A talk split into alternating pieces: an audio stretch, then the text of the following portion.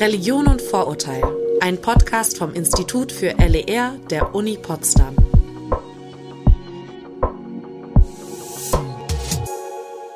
Willkommen zurück bei Religion und Vorurteil. In den letzten Folgen habt ihr schon die Inputs von Jenny Vorpal zu Religion und Religionswissenschaft bekommen und von Linda Merkel zur Fachdidaktik von LER. Wir sind da schon auf erste mögliche Umgangsweisen in Bezug auf Religion und Vorurteil eingegangen. Heute geht's damit weiter. Bei mir im Studio ist Anne Mint. Sie ist die Soziologin in unserer Runde und mein Name ist Viktoria Hellwig. Ich hoste den Podcast. Wir wollen heute mal spezifisch auf Vorurteile, Klischees und Diskriminierung eingehen, aber auch auf Identität. Welche Rolle spielt unsere Identität in der Bildung von Vorurteilen? Oder welche Rolle spielt auch Privileg? Im Laufe der heutigen Folge besprechen Anne und ich Themen wie Rassismus, Diskriminierung, Bildung von Vorurteilen und Umgang mit Privileg. An dieser Stelle möchte ich einen Hinweis geben.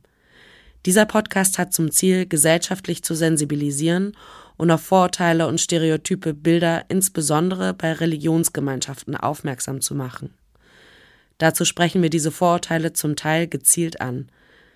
Es ist uns wichtig, da einen diskriminierungssensiblen Umgang mit der Thematik zu ermöglichen und euch die Tools zum Hinterfragen mitzugeben.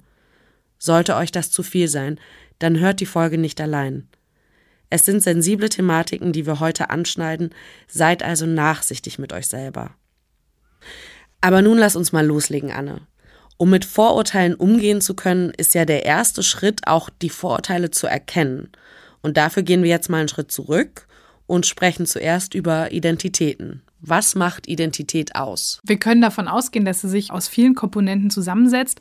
Gleichzeitig ist die Antwort auf die Frage, was ist eine Identität, auch ganz einfach. Mit meinen Studis sage ich eigentlich immer, das Einzige, was sie mitnehmen müssen, oder meinen Studierenden, das Einzige, was sie mitnehmen müssen, ist sich zu merken, Identität ist immer die Antwort auf die Frage, wer bin ich eigentlich? Das können die Zuhörerinnen und Zuhörer ja auch mal kurz machen, wenn man sich fragt, so wer bin ich eigentlich, was macht mich aus? Und die Antworten, auf die ich dann komme, sind wahrscheinlich meistens Teil meiner sozialen Identität. Also sicherlich werde ich auch darüber nachdenken, was macht zum Beispiel mein Charakter aus? Bin ich eine fröhliche Person? Bin ich eher ein bisschen pessimistisch und so?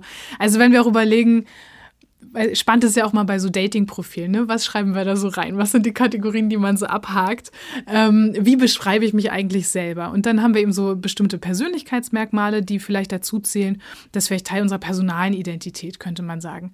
Und dann gibt es aber auch die Eigenschaften von uns, die eher darauf beruhen, welchen Gruppen gehöre ich an? Also wo würde ich mich verorten in Bezug auf meine sexuelle Orientierung, in Bezug auf mein Geschlecht, aber vielleicht auch in Bezug auf äh, wo stehe ich politisch? Was sind meine Einstellungen? Wo würde ich mich verorten?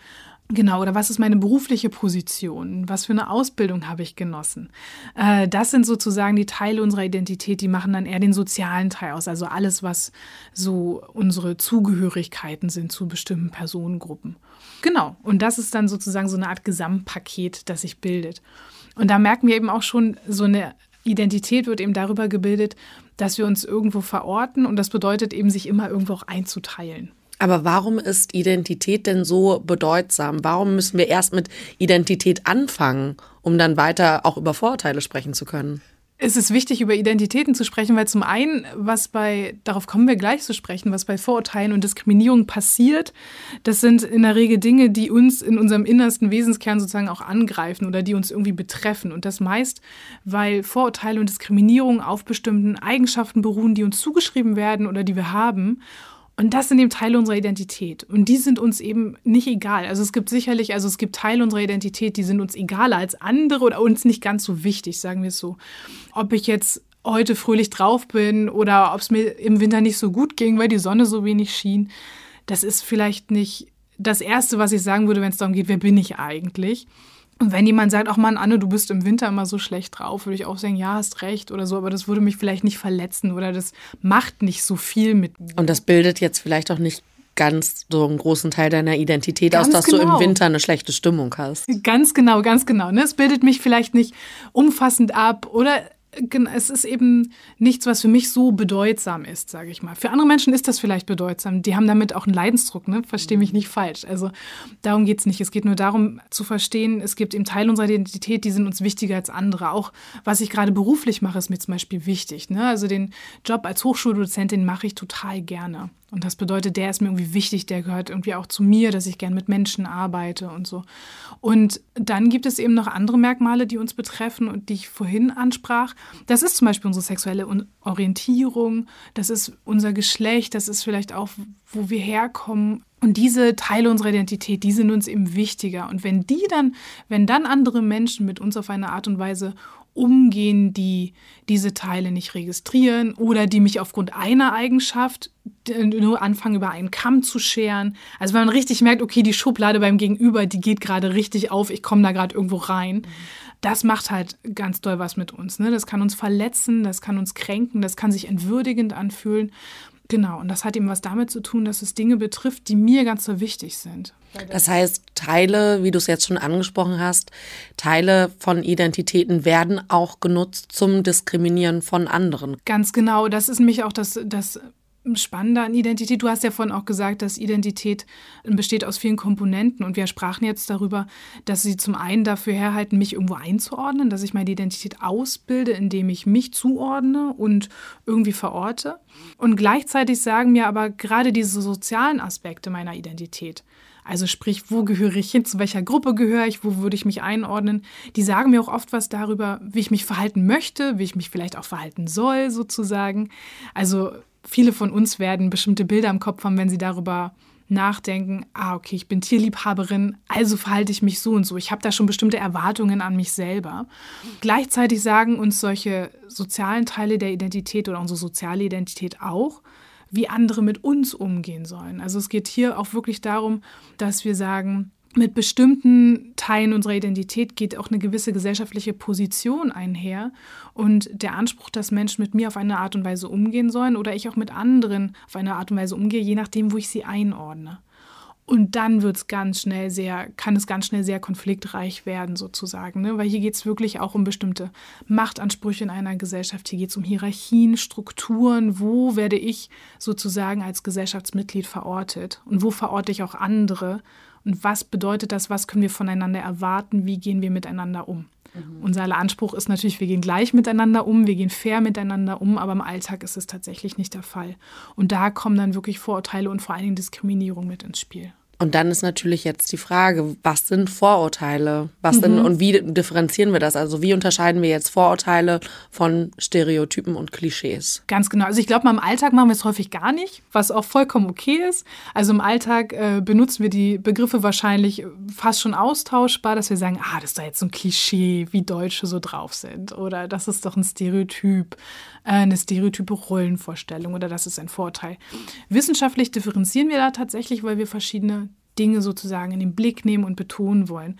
Beim Begriff der Stereotype geht es erstmal darum, dass wir darunter eine ganz bestimmte, eine Art Verallgemeinerung auch verstehen, aber in Form von einer Charakterisierung. Wie ticken Deutsche? So, dass wir sagen, Deutsche, die sind so, ne, ich hole jetzt mal die ganzen Klischees raus. So, Deutsche sind immer so pünktlich. So, oder Deutsche haben keinen Humor. Das wären so typische Klischees, könnte man sagen, und sind erstmal Stereotype ähm, in Form von allgemeinen Charakterisierungen. Vorurteile kommen ins Spiel, die sind tatsächlich Urteile über eine Personengruppe, noch bevor man es besser wissen kann. Ich habe vielleicht noch nie eine Deutsche getroffen und denke schon, ah, die ist pünktlich, humorlos. Sprich, ich bilde mir ein Urteil über eine Person und Urteile können natürlich auch ähm, Handlungsanweisungen sein oder auch beinhalten, wie kann ich mit der Person umgehen, was kann ich von der erwarten beispielsweise zu sagen, okay, naja, die, die deutsche Nachbarin, die lade ich jetzt nicht zur Party ein, die kommt vielleicht pünktlich, aber die ist total humorlos so und steif, mit der können wir hier nichts anfangen. Oder wir kennen das alle aus dem Bereich von ähm, Rollenklischees, dass wir denken, okay, Männer sind weniger empathisch als Frauen. Wäre der Stereotyp, ist jetzt erstmal nur eine Zuschreibung. Und das Vorurteil wäre, Männer sind die weniger guten Tagesväter oder die weniger guten Erzieher, weil die können mit Kindern nicht so, die sind nicht so einfühlsam. Das würde nicht so funktionieren. Und genau, ne, das sind so typisch negative Beispiele, die auf ähm, und Vorurteile, die auf Stereotypen beruhen. Und so ist in der Regel auch das Verhältnis. Ne? Also in der Regel bauen Vorurteile auf Stereotypen auf. Aber sprich, das wäre so die Trennung. Wann würden Klischees und Vorurteile dann im nächsten Schritt mhm. zur Diskriminierung werden. Ja, tatsächlich geht das leider häufig Hand in Hand miteinander einher, vor allen Dingen, wenn es um negative Vorurteile geht, aber auch positive, das habe ich vielleicht gerade nicht erwähnt. Also es können dann, es gibt natürlich positive und negative Vorurteile, je nachdem, wie sie gesellschaftlich konnotiert sind. Pünktlichkeit ist ja bei uns zum Beispiel, bei uns, ne? Hier in Deutschland wird es oft als hohes kulturelles Gut auch angesehen. Das wäre zum Beispiel ein positives Vorteil. Ja, und Diskriminierung wird es an der Stelle, wenn diese, wenn meine Einstellungen, wenn meine Urteile zu, über Personen dazu gereichen, diese Person auszugrenzen, zu benachteiligen oder andere zu bevorzugen. Auch hier merken wir, es kann beides sein. Es kann positive und negative Vorteile geben und es gibt genauso positive und negative Diskriminierung. Also Diskriminierung bedeutet vor allen Dingen erstmal Personen auszugrenzen, zu benachteiligen. Es wird auch oft gesagt, von gesellschaftlicher Teilhabe ausschließen oder von äh, gleichgestellter Teilhabe sozusagen auszuschließen.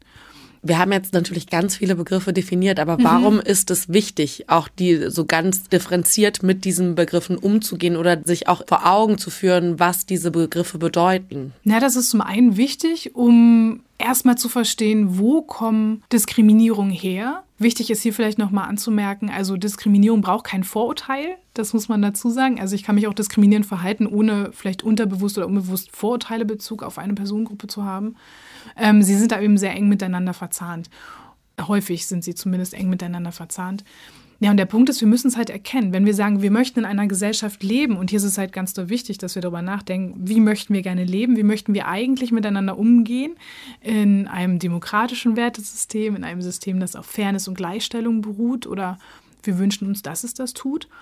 Dann müssen wir aber verstehen, aber warum sind denn so viele Menschen anders gestellt als andere? Sind ausgegrenzt, sind benachteiligt auf dem Wohnungsmarkt, in Jobsituationen, wenn es darum geht, wie man gefördert wird. Und dafür brauchen wir natürlich ein klares Bild davon, was passiert da eigentlich? Was heißt denn hier Benachteiligung? Wo kommt das eigentlich her? Und dann kommt man häufig auf den Begriff der Vorurteile und der Stereotype. Ich komme mal zum Fach LER. Also wie, mhm. wie inkorporieren wir das dann in den Fachbereich LER? Und wie geht man da damit um? Naja, das Fach LER, das ist ganz spannend. Das Fach LER kann natürlich einen Raum bieten, sozusagen, wo auch schon Kinder und Jugendliche sich damit auseinandersetzen können. Erstmal sind Vorurteile und Diskriminierungen Themen, die sie häufig auch selber betreffen. Also wenn es beispielsweise darum geht, welche Förderung Kinder aus Arbeiterinnenfamilien beispielsweise bekommen oder Kinder aus Familien, die äh, Lehrkräfte eher migrantisch einordnen. Ne? Also viele Kinder und Jugendliche machen einfach bereits Diskriminierungserfahrungen außerhalb und innerhalb der Schule. Und das Fach LER kann als wertebildendes Fach natürlich einen Raum bieten, in dem Kinder, in dem Kinder und Jugendliche sich auf Augenhöhe mal darüber austauschen können. Was passiert hier eigentlich? Was ist das? Wo kommt das her? Welche Vorurteile habe ich vielleicht auch selber? Und ich sage jetzt vielleicht, darüber haben wir noch gar nicht gesprochen, tatsächlich Stereotype und Vorteile zu haben, ist vollkommen normal. Alle haben Stereotype und Vorurteile, ähm, die sie mit sich tragen. Wir wollen die alle nicht, ne? weil wir haben immer noch dieses gesellschaftliche Ziel von Gleichstellung, Fairness und so weiter.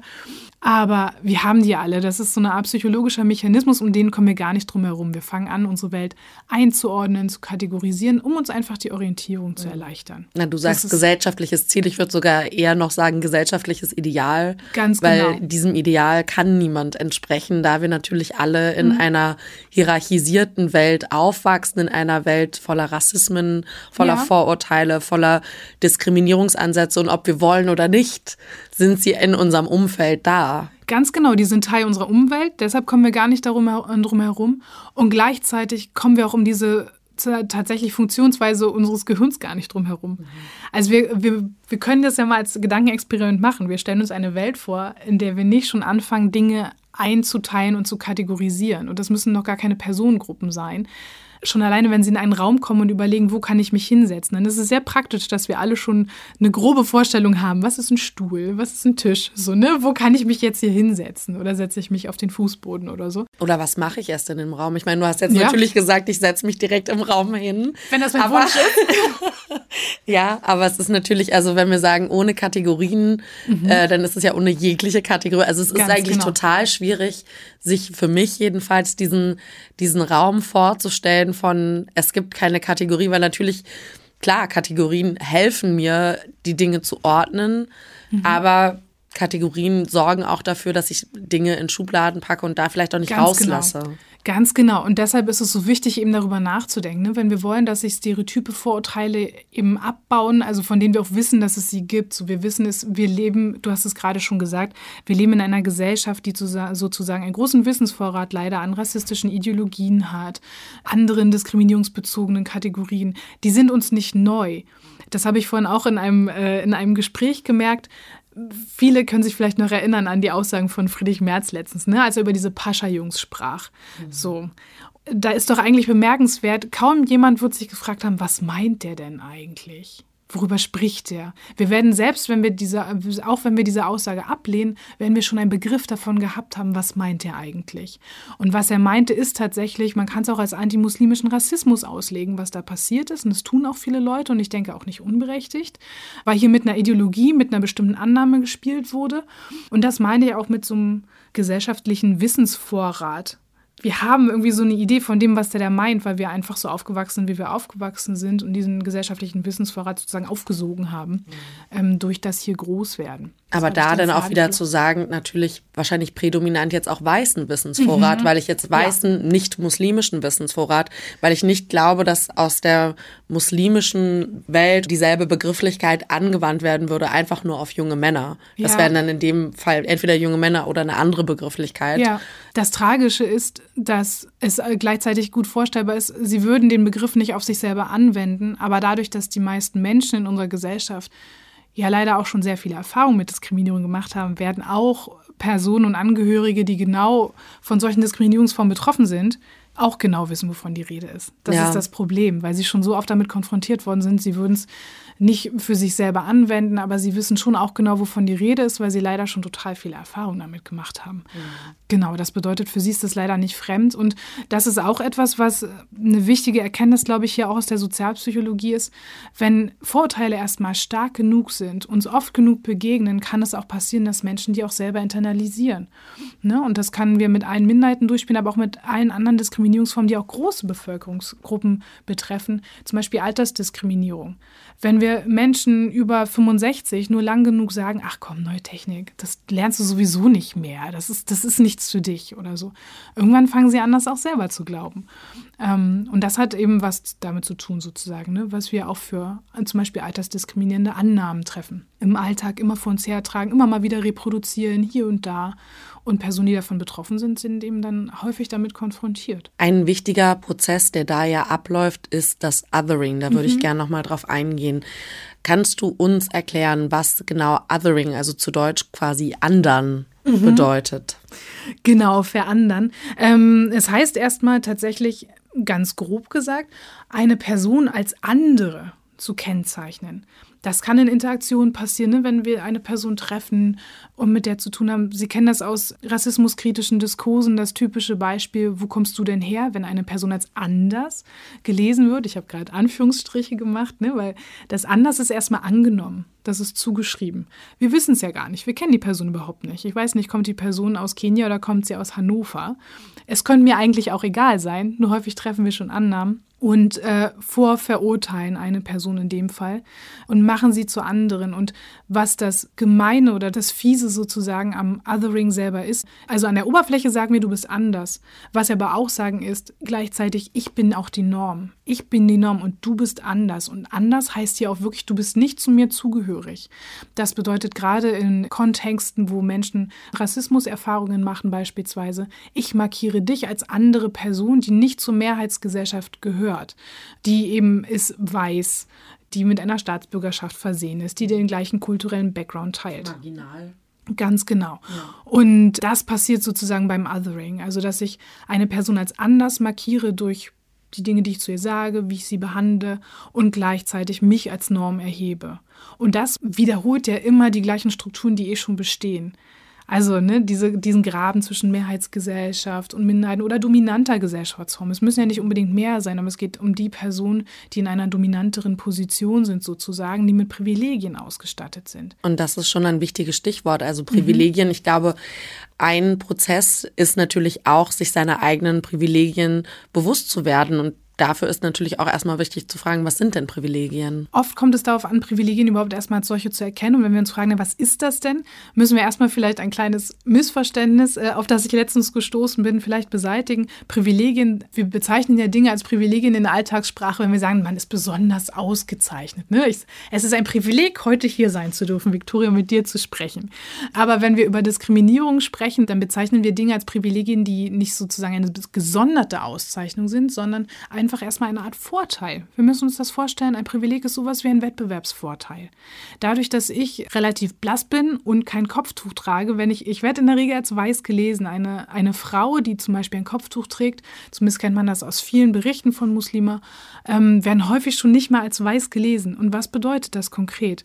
Das kann ganz konkret bedeuten, dass in Situationen vollkommen unverhofft ständig ihre Sprachkompetenzen angezweifelt werden. Ihre Staatsbürgerschaft wird angezweifelt. Ihr ähm, religiöser Status, ihre Weltoffenheit wird angezweifelt. Ihr Bildungsgrad wird angezweifelt.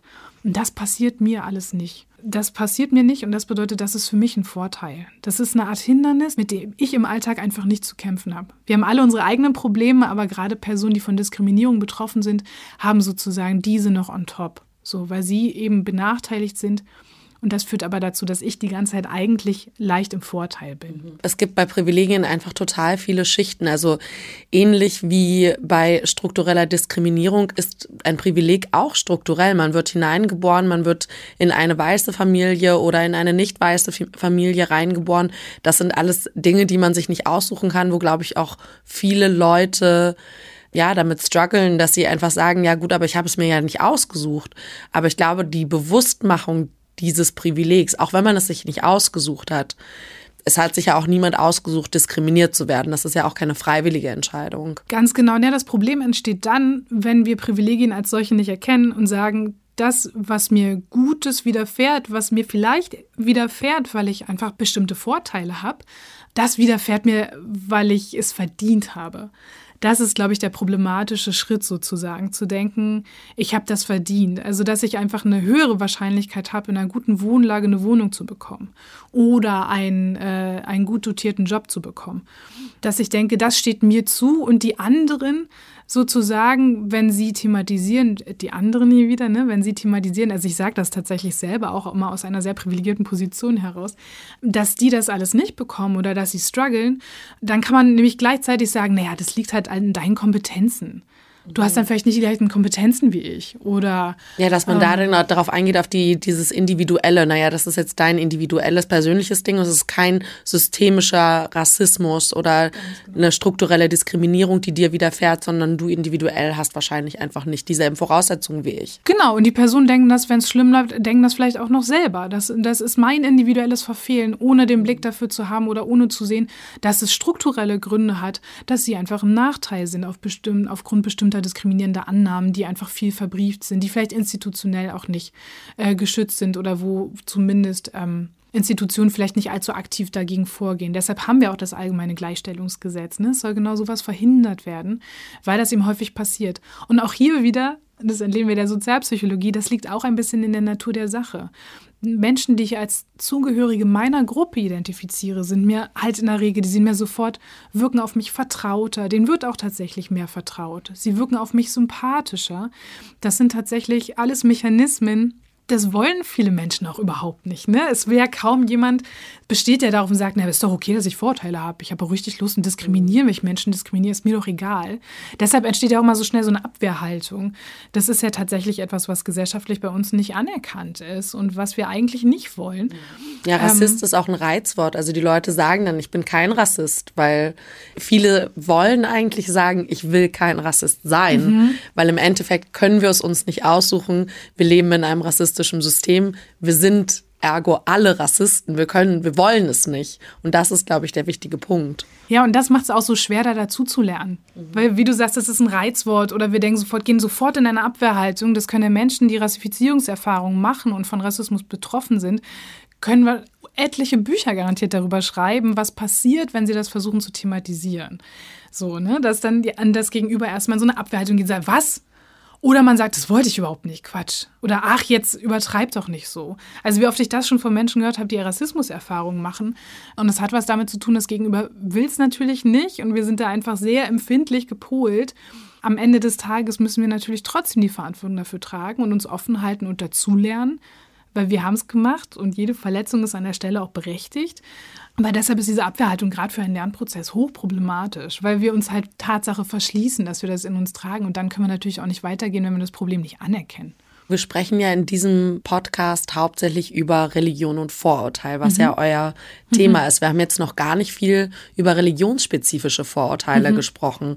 Also das erste, was aufploppen würde und was für mich auch eine Mischung wäre aus Religion, aber auch halt wieder sehr rassifizierten Vorurteilen ist antimuslimischer Rassismus. Mhm. Also wenn wir uns tatsächlich mit Religion und Vorurteilen beschäftigen, dann kommen wir nicht umhin, uns auch mit ganz bestimmten religionsbezogenen Diskriminierungsformen ähm, zu beschäftigen. Und hier geht es um ganz bestimmte Formen gruppenbezogener Menschenfeindlichkeit, würden wir das nennen, mit Religionsbezug. Ne? Und dann, da gibt es beispielsweise den antimuslimischen Rassismus. Im gesellschaftlichen Diskurs wird er auch oft bezeichnet als Islamophobie oder als Islamfeindlichkeit, Musliminnenfeindlichkeit.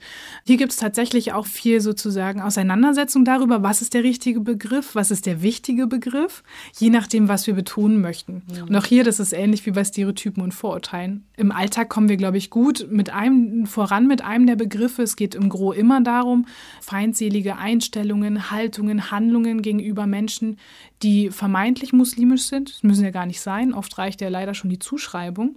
Wenn wir genauer reingehen, werden wir auch hier wieder sehen, dass die Begriffe unterschiedliche Komponenten betonen. Ne? Bei der Unterscheidung zwischen Islamfeindlichkeit und Musliminnenfeindlichkeit wollen wir zum Beispiel sagen, das sind erstmal zwei unterschiedliche Dinge. Es gibt Menschen, die haben tatsächlich feindselige, negative Einstellungen, eine ablehnende Haltung gegenüber dem Islam als Religion.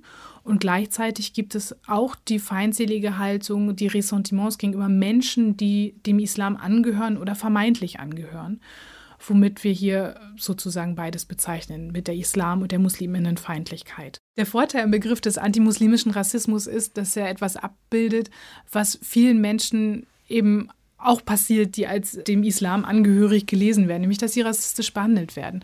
Ich weiß nur, ein Beispiel ist mir immer sehr im Gedächtnis geblieben, das Kybra Gümüşay auch in ihrem Buch Sprache und Sein zitiert, von einer US-Amerikanerin, die beschrieben hat, wie es alleine war, als sie ihr Kopftuch, meine ich, getragen hat was das für einen riesigen Unterschied gemacht hat, wie mit ihr umgegangen wurde.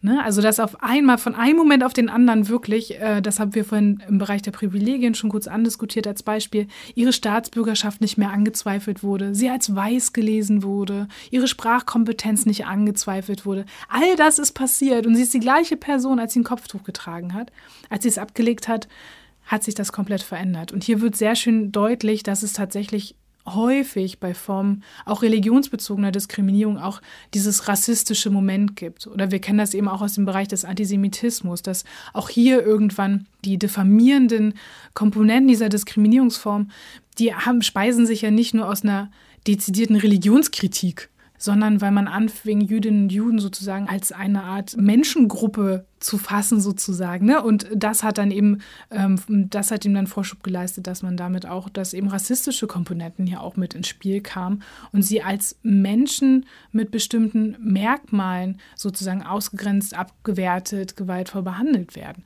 Das bezeichnet dieses rassistische Element. Deshalb bevorzuge ich eigentlich den Begriff des antimuslimischen Rassismus, weil der eben beides in den Blick nimmt sozusagen und einfach die Diskriminierungswirklichkeit von Personen besser abbildet. Und welche Möglichkeiten würde würdest du jetzt vorschlagen, das mitzunehmen, zum Beispiel in diesen LAR-Unterricht?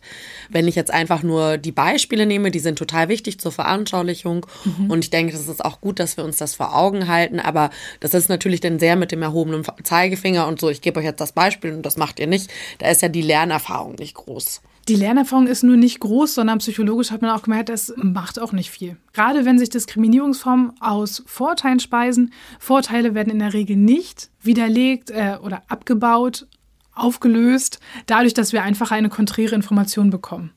MigrantInnen sind krimineller als der Rest der Bevölkerung und dann sagt man, jede Statistik beweist dir das Gegenteil. Es kommt vielleicht noch auf bestimmte Deliktarten an, wir können das aufdröseln. Ne? So, ich präsentiere dir die gegenteiligen Informationen. Das führt aber in der Regel bei Menschen nicht dazu, dass sie jetzt denken, ah, okay, ach doch, und dann habe ich mich getäuscht.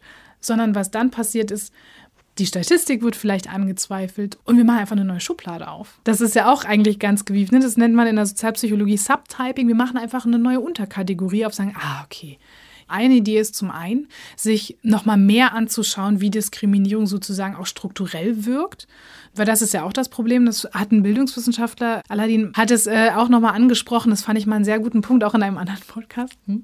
Ähm, genau, dass es tatsächlich äh, darum geht, auch mehr in den Blick zu nehmen, wo kommen Benachteiligungen eigentlich her? Weil das Problem ist, wenn wir in einer Welt groß werden, in der bestimmte Personengruppen benachteiligt sind, hat das natürlich Auswirkungen, wo Personen wohnen, wo Menschen arbeiten. Und wenn ich als privilegierter Mensch in so einer Gesellschaft groß werde und sehe, ah, okay, wohnen in ärmeren Vierteln, Person, bestimmte Personengruppen sind nicht so gut ausgebildet, dann könnte ich ja denken, ah, hier wieder, ne, dieser Move, das hat bestimmt was mit den individuellen Kompetenzen zu tun, weil man diesen Blick für das Strukturelle gar nicht hat. Ähm, und das kann natürlich auch zu einer Bestätigung von bestimmten Vorurteilen führen. Aber hier tatsächlich erstens auch mit Kindern und Jugendlichen sich darüber auseinandersetzen, dass das eine Folge von Diskriminierung ist. Das ist nicht die Ursache für eine berechtigte Form von Urteil, sondern das ist eine Folge von diskriminierenden Strukturen und unberechtigten Vorurteilen das zum einen besser zu verstehen, wie das gesellschaftlich funktioniert. Das könnte man mit älteren Kindern und Jugendlichen machen. Das fand ich einen sehr, sehr guten Aspekt, den Emma Palani da tatsächlich aufgezeigt hat. Eine andere spannende Strategie ist tatsächlich, Kontakt herzustellen. Also es haben Untersuchungen gezeigt, dass es besonders von Vorteil ist, und das ist das Tolle am LER-Unterricht als Schulfach. Hier kann man tatsächlich vielleicht nicht nur mal über eine Bildungseinheit im PB-Unterricht oder im politischen Bildungsunterricht, sondern vielleicht länger prozessual sozusagen eine Auseinandersetzung ermöglichen, vielleicht im direkten Kontakt mit Personengruppen, also im direkten Austausch. Das hat gezeigt, gezeigt, dass es ganz gut helfen kann, Vorurteile zumindest abzubauen, aufzulösen. Genau, wichtig ist hier mal der Kontakt auf Augenhöhe. Hier gibt es zum Beispiel die Initiative Meet a Jew, wer davon schon mal gehört hat. Ne? Die wird vom Zentralrat der Juden, ähm, ist sie initiiert worden in Deutschland. Und hier können sich Jüdinnen und Juden freiwillig melden als Ehrenamtliche und können eingeladen werden, dann im Rahmen von Workshops, im Rahmen von Unterrichtseinheiten und gehen dann eben an Schulen, gehen in die Workshops und stellen sich allen Fragen, die Kinder und Jugendliche vielleicht mal haben könnten. Wie ist jüdisches Leben eigentlich? Was heißt das, äh, Jude, Jüdin zu sein? Was heißt das für dich? Ne? Was heißt vor allen Dingen jüdisches Leben auch heute, mhm. weil ich das selber aus der Perspektive vieler jüdischer Freundinnen kenne, dass oftmals die Vorannahme dann besteht, es gibt nur die Holocaust-Juden quasi in Deutschland und seitdem gibt es gar keine Juden mehr in Deutschland oder es gibt nur dieses Holocaust-bezogene Judentum mhm. und dieses Wissen von, was ist eigentlich davor gewesen, was ist danach passiert, so wie ist die Entwicklung gewesen von ja. äh, Judentümern in Deutschland das, dieses Wissen, das besteht einfach oft gar nicht. Ganz genau, ne? Also äh, hier ganz spannender Film, kommt in die Show Notes. Äh, Muzzletov, ein Film, äh, der produziert wurde, ist ein ganz, ganz wunderbares Beispiel dafür. Da wird genau dieses aufgegriffen, das so oft auch assoziiert wird mit, ah, okay, du bist jüdisch, das heißt, ähm, ne, du bist vom Holocaust betroffen. Wie ist das denn? Also man wird dann auch schnell, ich meine, gut, bei dem Projekt Meet a Jew stellen sich Personen sozusagen freiwillig zur Verfügung und sagen, ich möchte in den Austausch gehen, ich möchte hier Fragen beantworten. Oft kommen ja Betroffene von, gerade auch von Diskriminierungsformen, unfreiwillig in die Rolle, dass sie sich erklären müssen, dass sie ExpertInnen sind. Im Film Muzzletov, der Protagonist, ich will nicht spoilern, aber dem passiert das auch das ein oder andere Mal. Und da lernt man beispielsweise, ne, dass es durchaus auch Kontingentflüchtlinge in den 90ern gab. Und das waren ähm, Juden, Jüdinnen aus der ehemaligen UdSSR. So, das ist zum Beispiel auch eine Gruppe von Jüden, Jüdinnen, die hier leben. Genau, also auch hier wieder, da merken wir, direkter Kontakt kann dazu helfen. Du hast auch gerade von Freunden und Freundinnen gesprochen, darüber zu lernen, also bestehende Wissensbestände quasi aufzugreifen und auszudifferenzieren. Vorurteile sind ja vor allen Dingen und Stereotype starke Verallgemeinerungen, aber auch hier zu lernen, es gibt eine Vielfalt. Es gibt nicht den einen Juden, die eine Jüdin, sondern auch hier und auch nicht die eine Muslima, den einen Muslim und den einen Christen, die eine Christin, sondern dass wir anfangen, das aufzudröseln, auszudifferenzieren und aufbauen auf bestehende vermeintliche Wissensbestände. Mhm. Genau. Und wie gesagt, direkter Kontakt soll da total gut sein. Fun Fact bei besonders, es gibt Hinweise darauf, dass bei besonders intoleranten Menschen direkter Kontakt besonders gut dazu geeignet ist, Vorteile aufzulösen oder zu vermindern.